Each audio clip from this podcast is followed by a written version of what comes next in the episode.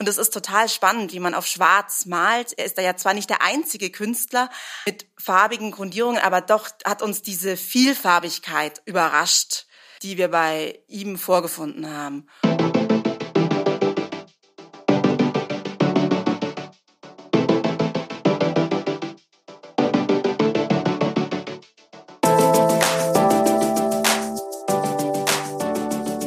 Hallo und herzlich willkommen zu einer neuen Folge des Restauratoren O-Tons, dem Podcast des Deutschen Restauratorenverbandes. Mein Name ist Gudrun von Schönebeck und in dieser Folge, für die ich in München gewesen bin, geht es um ein maltechnologisches Projekt, aber auch ganz viel um Teamarbeit. Heute treffe ich mich mit einer Restauratorin, die sich in den letzten Jahren ganz intensiv mit der Maltechnik, der Arbeitsweise und den Künstlermaterialien des Expressionisten Emil Nolde befasst hat. Janine Walcher studierte Restaurierung, Kunsttechnologie und Konservierungswissenschaften an der Technischen Universität München und macht dort, machte dort 2009 ihr Diplom. Sie ist spezialisiert auf Gemälde und gefasste Skulpturen. Nach ihrem Volontariat am Dörner Institut der Bayerischen Staatsgemäldesammlungen ist sie dort seit 2010 in diverse kunsttechnologische Datenbankprojekte und Forschungsvorhaben involviert, unter anderem zur Altkölner Malerei, Max Pechstein, Franz Mark und seit 2018 zu Eminolde. Liebe Frau Walcher, vielen Dank für die Einladung nach München ins Dörner Institut und herzlich willkommen in unserem Podcast. Vielen, vielen Dank. Schön, dass Sie da sind. Ja. Wir sitzen gewissermaßen im Koordinatenzentrum eines Forschungsprojektes, das 2018 begonnen hat. Sie waren von Anfang an dabei und in dem nicht nur mehrere Institutionen, sondern auch verschiedene Disziplinen beteiligt sind. Daher erstmal die Frage, wer forscht hier eigentlich zusammen und wie kann man sich die unterschiedliche Rollenverteilung vorstellen? Das Nolde-Projekt ist ein Verbundprojekt. Das heißt, wir haben ähm, zwei Verbundpartner, die, die, Stiftung Ada und Ebil Nolde in Seebühl, die Hamburger Kunsthalle und wir hier, das Dörner Institut an den Bayerischen Staatsgemäldesammlungen. Und dann gibt es noch universitäre Partner, die Bildende Künste in Dresden, die Hochschule und die Universität in Hamburg. Und wir drei Verbundpartner, wir stellen das zusammen, das Projekt dar. Und ähm, es gibt überall eine kleine Projekt, also eine Projektleitung, die vor Ort die Fäden zusammenhält. Also in jedem dieser Genau, in Seebühl, in München und in Hamburg. Und hier ist es die Heike Stege, die dann für das Verbundprojekt die Projektleitung offiziell innehat. Das Team ist total gemischt. So wie Sie schon sagten, das ist interdisziplinär. Kunsthistorikerinnen, Restauratorinnen. Ähm, hier an der, ähm, am Dörner-Institut sind natürlich auch die Kollegen der naturwissenschaftlichen Abteilung des Labors beteiligt. Aber wenn wir hier die Kunst bewegen, ist auch die MAT, die Museum um Ausstellungstechnik, in kleinen Teilen beteiligt. Unsere Fotografen haben alle Bilder aufgenommen, die wir hier in München zu Besuch hatten oder die in, zu unserem Bestand gehören. Es muss jemand die finanzielle Abwicklung machen. Es ist also so ganz vielschichtig und es ist ein großes Team und dann gibt es eben dieses kleine Kernteam, das sich aus Seebühl, Hamburg und München zusammensetzt. Mhm wie Sie auch schon sagten, es ist ein Projekt über dreieinhalb Jahre. Für uns durchaus auch eine erhebliche Größe, eine Herausforderung. Und wir sind jetzt schon fast am Projektende. Es hat unglaublich viel Spaß gemacht und es gibt, glaube ich, viel zu berichten. Die äh, Verbundpartner hatten ja Zugriff auf das riesige Archiv in Seebühl und dem ehemaligen Wohn- und Arbeitsort des Künstlers äh, mit Tausenden von Dokumenten und auch, äh, wenn ich das richtig verstanden habe, Künstlermaterialien aus dem Atelier von Emil Nolde selbst. Das ist richtig. Ja. Mhm. mhm. Und dazu wurden dann äh, rund 50 Gemälde kunsttechnologisch untersucht und mit welchen Fragestellungen sind Sie denn an das Projekt herausgegangen? Man muss ja auswählen, was, was will man eigentlich? Wir haben ja diese äh, riesige Menge an Material, aber worauf wollen wir hinaus oder was sind unsere Forschungsfragen? Sie sprechen ganz viele, ähm, ganz viele Fragen an, die wir am Anfang des Projektes hatten. Ähm, zum einen erstmal zum Archiv in Siebühl. Also das ist ja die, ähm, die Stiftung, die den Nachlass von ähm, Emil Nolde verwaltet und auch seiner Frau natürlich. Die sitzen da ganz oben an der fast äh, in Deutschland an der fast an der dänischen Grenze. Wer das mal besuchen mag, es ist wunderschön gelegen mit dem Atelier und Wohnhaus und diesem Garten und auch einem, einem, einem Ausstellungshaus dazu. Und die hatten schon vor Jahren haben sie das Archiv geöffnet. Ähm, das wird immer noch erschlossen, aber wir hatten, unsere Fragestellung war natürlich eine maltechnologische. Und es gab eine äh, Kollegin, die Hanna Kirst, die dort eineinhalb Jahre war und die 25.000 Dokumente durchgesehen hat nach eben maltechnologischen, kunsttechnologischen Fragen. Und das war klar, das muss an den Anfang gestellt werden unseres Projektes, dass wir darauf aufbauen können. Das zweite. Kann, kann ich noch mal dazwischen ja. fragen, wie kam denn überhaupt äh, das Projekt zustande? Also wer hatte Tats die Initiative oder ja, die Frage? Tatsächlich kam dies von Seebühl ah, aus. Ja. Mhm. Also die hatten ähm, sich an uns gewandt, ganz vorsichtig angefragt. Wir haben uns getroffen, wie man das so macht, mhm. und haben weiter überlegt, wie wir das aufbauen, wie wir das aufziehen könnten. Und ja, sind, glaube ich, alle recht froh, dass wir es angegangen sind. Sie fragten nach der Gemäldeauswahl, die ja für uns ganz wesentlich ist und die hat tatsächlich in, auch eine Zeit lang gedauert. Es war ein mhm. intensiver Prozess. Ähm, es war, was ganz klar war, war, dass der Bestand von Hamburg, der Hamburger Kunsthalle und hier bei uns, dass der gesetzt war. Aber ähm, wir hatten ja noch Potenzial für mehrere, für mehr Bilder. Es waren ja dann nachher 45 Bilder, die wir tiefen untersucht haben. Mhm. Und zwar ganz wichtig, dass ähm, die gleichmäßig auf die 50 Jahre, die Nolde gearbeitet hat, dass die verteilt, dass die okay. gleichmäßig verteilt okay. sind, mhm. dass die Motive, die er, mit denen er sich beschäftigt hat, Beachtung finden, dass ähm, kunsthistorisch wichtige Bilder dabei sind oder auch Bilder dabei sind, wo wir schon eine Ahnung haben aus den Archiv zum Beispiel, dass da eine besonders interessante Fragestellung dazukommen wird. Also da waren wir in einem ganz intensiven Austausch und ähm, die Stiftung hat uns eingeladen, Bilder zu sichten. Um die 100 waren es, ja, glaube ich. Und in der Stiftung. In der Stiftung, mhm. so eine Art Kurzbefundung haben wir da gemacht. Ja, immer im Team, immer eine Rest äh, zwei Restauratorinnen, eine Kunsthistorikerin und äh, Frau Stege war auch noch dabei als Chemikerin. Äh, und ähm, haben wir ganz viele Bilder erstmal angeschaut nach Kriterien bewertet und dann sind wir in die Diskussion gegangen. Und das hat sich wirklich gelohnt. Wir sind ähm, jetzt auch gerade so im Rückblick sehr zufrieden mit unserer Auswahl, die einfach dieses breite, lange Schaffen von Emil Nolde ganz gut widerspiegelt. Mhm. Beispielshaft natürlich, aber immerhin sind diese, wenn wir unseren Bestand und die Auswahl aus Seebühl dazu haben, sind es eben 120 Bilder und er hat ja 1350 Gemälde etwa gemalt. Mhm. Also sind mhm. wir bei 9 Prozent. Das ist für so einen einzelnen Künstler doch eine wahnsinns große Menge. Ja, ja. Gab es denn noch andere, die Sie, andere Bilder, die Sie dazugenommen haben, außer Hamburg, Ehrenbestand und Seebühl? Einzelne, ja, einzelne, einzelne genau. vereinzelt. Die, ein, vereinzelt, die vor allem ähm, die Kolleginnen in Hamburg waren da aktiv. Was äh, hat man denn gefunden, als Ihre Kollegin in, im Archiv war und hat danach mal technisch interessanten Hinweisen äh, das Archiv durchforstet? Die Frau Kirst hat natürlich erstmal wahnsinnige Mengen zusammengetragen. Mhm. Dann musste das sortiert werden nach Themen und auch ähm, chronologisch. Und dann sind wir tatsächlich die Gemäldeuntersuchung lief ja parallel schon. Ach so. Ja, natürlich, die lief parallel. Ich dachte, das wäre vorher gewesen. Nee, es, lief, es war parallel. die ersten mhm. eineinhalb Jahre ist diese Archivarbeit auch in Hamburg im Übrigen auch passiert durch eine andere Kollegin. Und ähm, parallel ist natürlich die Gemäldeuntersuchung angegangen. Und dann haben wir uns immer wieder gegenseitig erzählt, was hast denn du gelesen? Was haben ja. wir denn gefunden? Ja. Stimmt es? Und dann muss man ja auch immer sehen, dass auch ein Künstler sowohl seine Maltechnik vielleicht ändert im Laufe seines Lebens, aber ja auch vielleicht seine Meinung zu bestimmten Dingen.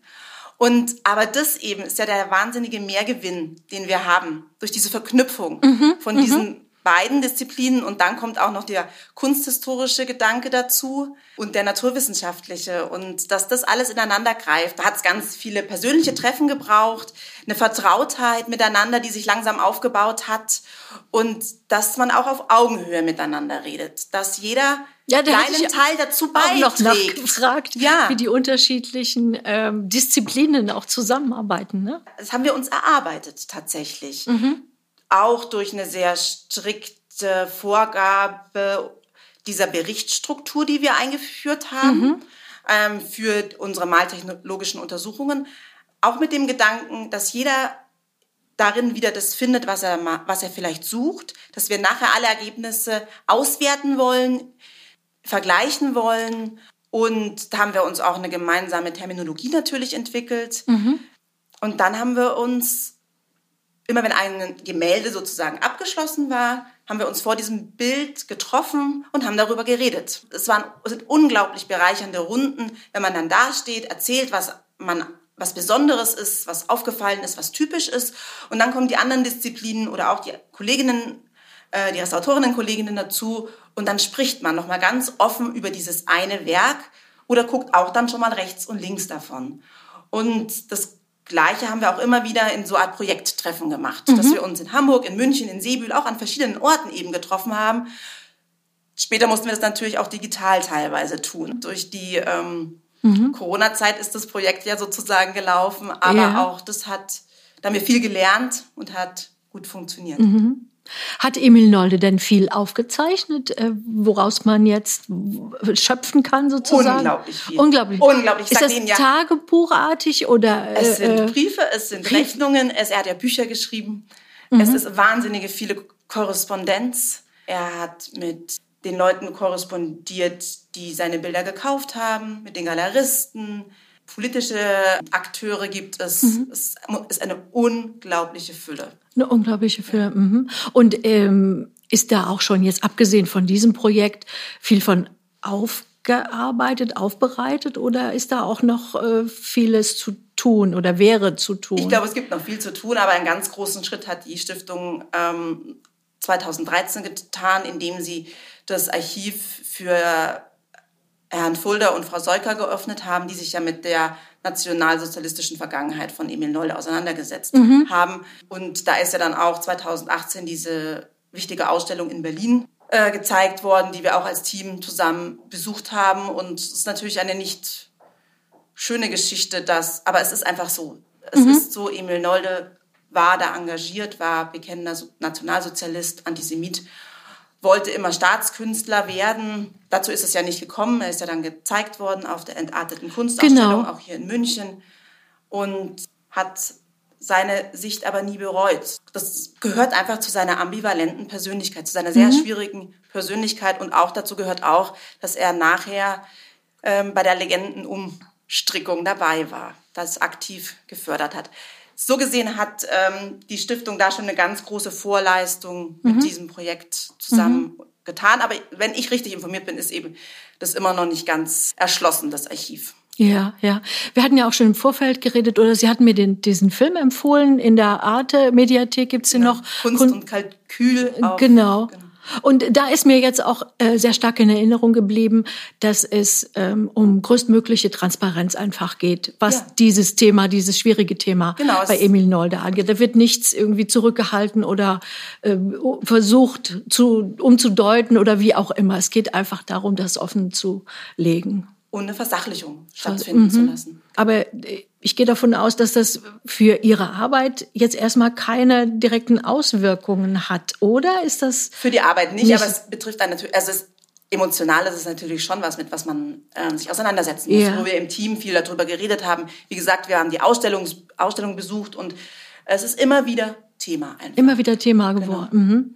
Welche Ergebnisse hat es denn gegeben? Das kann man jetzt, weiß ich nicht, ob man das so, so schnell sagen kann. Es wird ja auch noch Veranstaltungen und Publikationen geben, aber ähm, vielleicht auch die Frage, hat es Überraschungen gegeben für äh, alle Beteiligten oder für manche?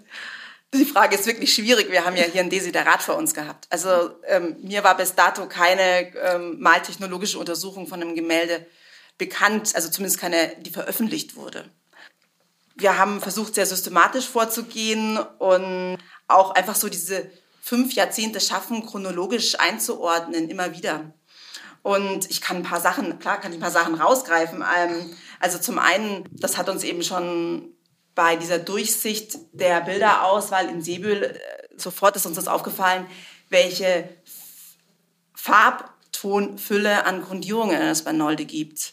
Also am Anfang malt er auf gewerblichen, vorgrundierten Leinwänden und Holztafeln, ähm, aber eben auch auf, schon auf manuell aufgetragenen Grundierungen. Das gibt er dann irgendwann auf und grundiert alle seine äh, Bilder selbst und bindet es mit ein in die Bildwirkung ganz stark. Mhm. Und äh, am Anfang sind sie weiß und hell und irgendwann entdeckt er grün, grün schwarz, ja. rosa, orange. Schwarz auch. Schwarz ja. auch, genau. Das haben wir sogar hier ähm, ein Bild äh, in der Pinakothek der Moderne, wilde Tiere. Und es ist total spannend, wie man auf Schwarz malt. Er ist da ja zwar nicht der einzige Künstler mit farbigen Grundierungen, aber doch hat uns diese Vielfarbigkeit überrascht, die wir bei ihm vorgefunden haben. Oder ein anderes Thema sind die sogenannten Bärenfarben. Mhm. Da hatten wir ja auch in Kooperation mit der TU hier in München äh, hat die Manuela Hörmann eine Masterarbeit dazu geschrieben. Das ist eben eine kleine äh, Kunstmaterialienmanufaktur im Grunde genommen hier in der Nähe von München, in Grafrath waren die. Die gibt es heute nicht mehr. Die ist im Grunde genommen nur noch Experten bekannt. Und man wusste so gut wie gar nichts über die. Und heute können wir, äh, haben wir ein ziemlich klares Bild um den Produktionsumfang ähm, dieser Firma. Also die haben ähm, Tubenfarben hergestellt auf einem sehr hohen Niveau. Nolde war jemand, der mit ganz vielen Farben arbeitete. Es gibt Rechnungen, da er korrespondiert nämlich auch mit dem Eigentümer äh, Fritz Behrendt. Und, und er hat doch dieser Firma auch äh, die ganze Zeit sozusagen die Treue gehalten oder genau, wie man er, das. Er arbeitet tatsächlich mhm. 30 Jahre nur mit diesen Farben. 30. Mhm. Und das ähm, konnten wir sowohl aus der ähm, aus den äh, aus den Schriftquellen herauslesen. Dann haben wir noch Farbtuben hier im Haus gehabt. In Säbel wurden auch noch ah. welche gefunden. Die Erben von Fritz Behrendt haben auch noch Farbtuben gehabt, die wurden dann analysiert. Also da hat sich ein sehr, sehr schönes, rundes Bild ergeben. Es ist eben für ähm, Emil Nolde auch so wichtig, weil er eben ganz lange diesen Farben die Treue hält. Er kennt diese Eigenschaften, er kann mit diesen arbeiten und gleichzeitig braucht er aber auch für seine Maltechnik ganz viele Einzelfarben und geht mit dem Fritz Behrendt eben in Korrespondenz, dass er, ob er ihm nicht den Ton auch noch in einer Helligkeitsstufe höher anbieten kann. Also ich glaube, es sind damals 46 Farben, die er von ihm fordert. Hatten die eine große Palette an Farben oder hat Emil Nolde auch selber sehr viel gemischt oder hat er das versucht zu vermeiden? Genau, er hat das versucht zu vermeiden. Mhm. Genau, er spricht immer selber von, von reinen Farben und das Mischen würde ihm ähm, die Kraft und nehmen bis zum Tod. Und ähm, das haben wir natürlich auch auf den Bildern gesehen. Also genau darüber haben wir uns jetzt in letzter Zeit ganz intensiv beschäftigt, weil er ja auch als Meister der Farbe gilt. Ja, er ist ja, ja. von den Brücke-Künstlern, sind ja seine, seine Farbenstürme sind ja gelobt worden. Und ähm, ja, wahnsinnig viele spannende Momente. Mhm. mhm. Gibt es denn sonst noch Überraschungen oder interessante Befunde äh, aus äh, Ihrem Forschungsprojekt? Also ich persönlich, mir waren zum Beispiel das Signieren von Nolde so was ganz Einfaches. Aber wenn man das mal systematisch durchgeht, ja. dann sieht man, dass die Position, die Farbe der Signatur ihm wichtig ist. Er beschreibt es selbst, dass er am Ende einer Malsaison, also nach 1910, ist es ja so, dass er im Winter über in Berlin wohnte und im Sommer in Nordfriesland beim Malen war. Erst später ähm, kauft er dann ähm, das Haus in Seebühl. Und nach so einer Malsaison tauft er, wie er das nennt, mit seiner Frau zusammen die Ernte eines Malsommers, vergibt den Bildern einen Titel, trägt sie ein in seine Liste und davon gehen wir aus, signiert sie dann auch. Und ähm, ah. die Signaturen liegen alle liegen überwiegend auf der trockenen Malschicht yeah. und ähm, haben alle einen Punkt am Ende. Ein Punkt, ja. Also nicht, er schreibt manchmal Emil Nolde, er schreibt manchmal E. Nolde, aber sie haben immer diesen kleinen Punkt am Ende. Und das sind einfach schöne Details, die zu dem Gesamtbild beitragen, das wir von Nolde. Also er hat die Signatur vermutlich nicht darauf gesetzt, wenn er das Bild verendet hatte, sondern in diesem. Er muss, ein, er muss einen zeitlichen Abstand gehabt Ab, haben. Abstand gehabt haben und dass er die dann tauft und äh, also Namen vergibt und dann signiert. Als Kunsthistoriker könnte man das jetzt nicht rausfinden, unbedingt, oder? Nee, das, das muss man schon tatsächlich äh, äh, technologisch untersuchen, ja. wo jetzt die Signatur drauf liegt. Es gibt auch zweifarbige. Also es ist, ah. ja genau, mhm. also ähm, wo er zwei Farben mischt. Er ändert auch mal die Position Da sieht man mhm. einfach, wie, dass es ihm ein, ein, ein wichtiger Bestandteil einfach ist. Kann man denn die maltechnische Könnerschaft, die ja unbestritten Nolde gehabt hat, ähm, auch im Vergleich zu, zu anderen Expressionisten, kann man die denn auch sozusagen maltechnologisch untermauern? Das ähm ist das jetzt zu theoretisch gedacht? Ähm, wir haben sie einfach versucht zu beschreiben, tatsächlich. Mhm von den Bildträgern über die Leinwände, die ähm, Holzverbundplatten, über die Grundierung, über die Bildanlage in der ganzen Breite zu beschreiben und dann auch uns natürlich mit der Malweise, mit den Malfarben beschäftigt, mit der Struktur, mit der Textur, äh, mit dem Oberflächenglanz. Und dieses Gesamtpaket, das ist dann Nolde nachher. Das sind dann die Bilder. Das ist, vor allem natürlich ist es die Herausforderung, über Malerei dann zu schreiben, das zu vermitteln, das ähm, Gängige rauszustellen und das Besondere aber nicht ähm, zu vergessen. Mhm. Er zeichnet sich ja dadurch aus, dass er nicht in bestimmten Phasen arbeitet, sondern er hat immer wieder Rückgriffe, immer Vorgriffe. Er ist sehr beständig in seinem Material. Er probiert in diesen Grenzen aber auch was aus. Und er gibt dem Zufall seinen Platz. Er muss ein wahnsinniges Imaginationsvermögen gehabt haben. Das können wir an ganz vielen Punkten feststellen. Ja, das wird natürlich der, Sp also das ist, das ist die zentrale Frage und ähm, die sind wir angegangen und ich glaube auch, dass wir eine ganz gute Antwort gefunden haben. Mhm, mhm. Kann man zum Beispiel sehen, vielleicht auch anhand von Vorzeichnungen, wie er damit umgegangen ist, das kann man ja äh, bei den Untersuchungen sehen, aber kann man zum Beispiel auch sehen anhand des, des Duktus, wenn man den näher untersucht, wie, wie schnell jemand gewesen ist beim Malen oder über, drüber gemalt hat und diese ganzen Sachen. Genau, das sind ganz wesentliche Punkte, die wir abfragen. Mhm. Genau, also für uns mhm. abfragen es ist ja total spannend, dass seine Malerei oft sehr impulsiv und bewegt und ähm, wirkt, dass dieser treffsichere Pinselstrich so immer noch auf uns wirkt heute. Und das liegt natürlich daran, dass er mit viel Farbe arbeitet, mit wenig Farbe auf dem Pinsel. Dass der Untergrund matt ist in der Regel, aber auch rau. Und dass er sehr treffsicher ist. Also es ist immer wieder erstaunlich, dass ähm, wir wenig Kompositionsänderungen gefunden haben. Mhm. Allerdings ist es auch so, dass er später immer wieder an seine Bilder rangeht.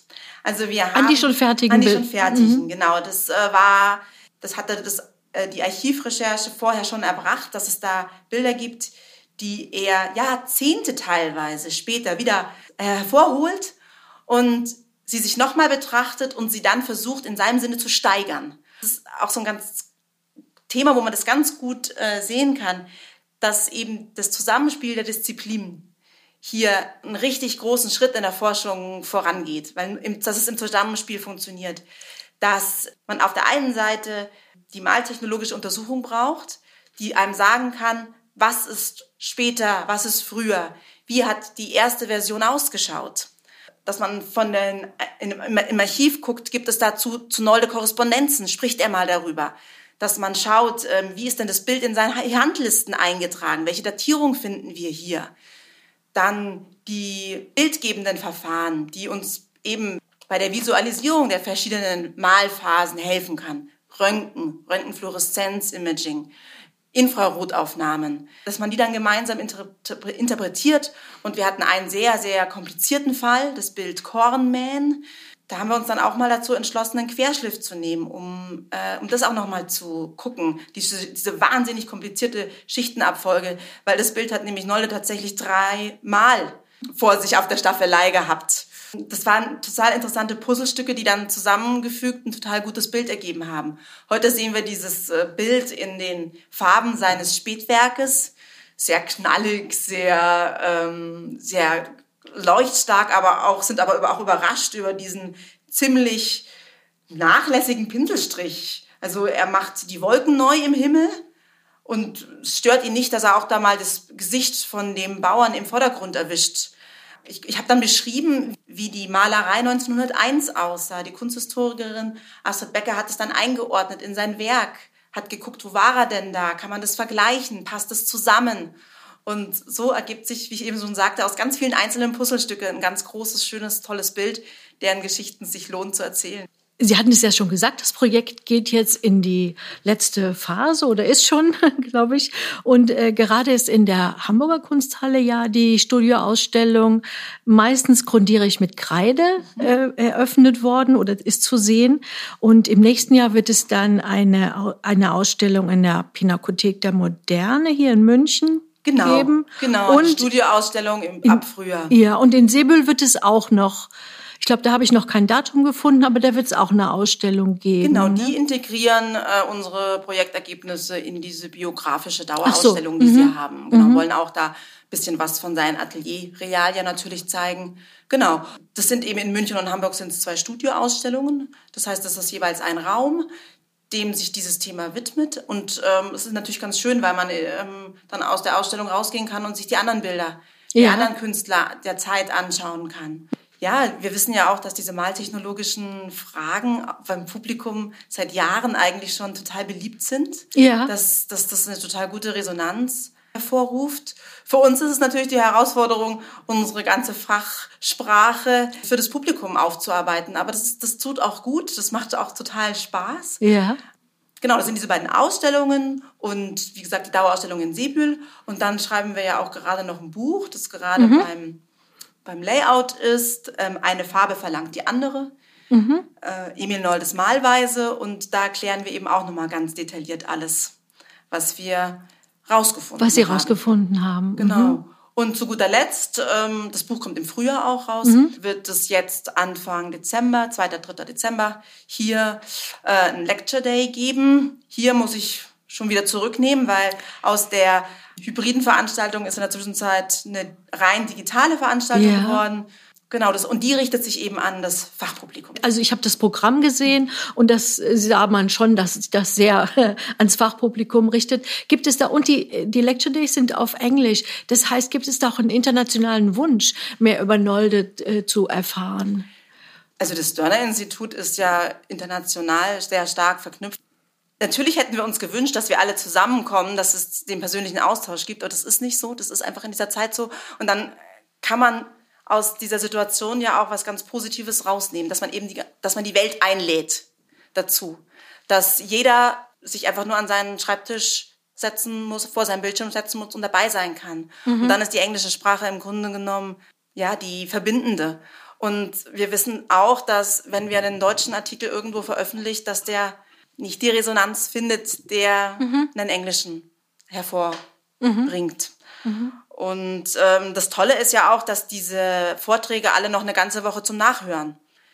Ja, das finde ich sind. sehr gut. Also man ja. muss gar nicht an diesem mhm. Donnerstagnachmittag und Freitagvormittag Zeit haben, sondern man kann sich die ganze Woche immer wieder einen Vortrag vornehmen.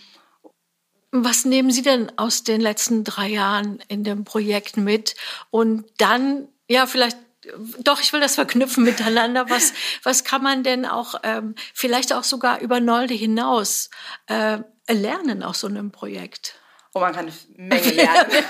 man muss auch eine Menge lernen. Ich meine, ich habe ja schon ganz oft diese gelebte Interdisziplinarität mhm. angesprochen. Ich glaube, das ist ähm, was, was äh, uns gut gelungen ist und was mhm. wirklich ähm, was ganz entscheidend zum, dazu beigetragen hat für das Projekt und was man gerne in, ins nächste Projekt sofort mitnimmt.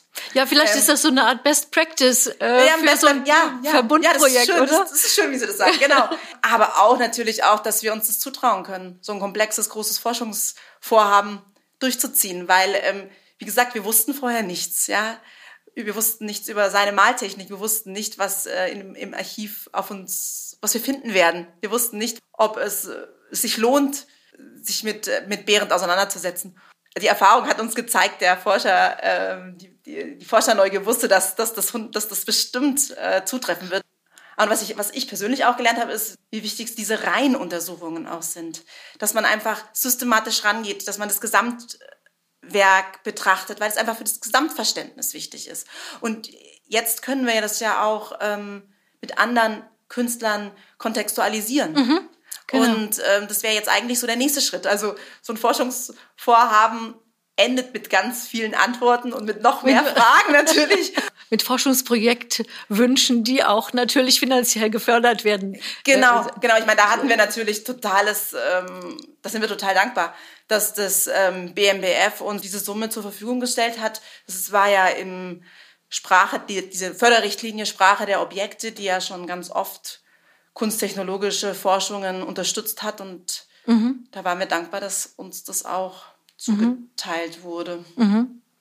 Dann wünsche ich Ihnen und dem Dörner Institut, dass da noch ganz viele tolle Projekte und auch Verbundprojekte hinzukommen. Und ich höre auch ja, ich glaube, man kann sagen, immer mehr äh, bei den Restauratoren und Restauratorinnen heraus, dass diese, ähm, diese Zusammenarbeit, diese Interdisziplinarität und auch das Miteinander umgehen auf Augenhöhe zwischen Naturwissenschaftlern und Restauratoren und Kunsthistorikern und allen, die damit beteiligt sind, dass das ähm, immer mehr auch, also nicht nur gewünscht, sondern auch gelebt wird. Ich glaube, das ist noch nicht äh, zu 100 Prozent überall so äh, und deswegen deswegen reden wir ja auch immer darüber, wenn es so besonders gut gelungen ist. Aber mein Eindruck ist, dass es mehr und mehr so gelingt. Oder? Das, das ja. kann, da kann ich Ihnen ganz, da folge ich Ihnen. Mhm. Und ähm, das können wir uns nur wünschen, ja. dass es so ja. weitergeht. Vielen Dank, Frau Walcher, für die, äh, für die schöne Zusammenfassung des Projektes. Hat mir total viel Spaß gemacht. mir Vielen auch. Dank, dass Sie da waren. Okay, tschüss. Tschüss.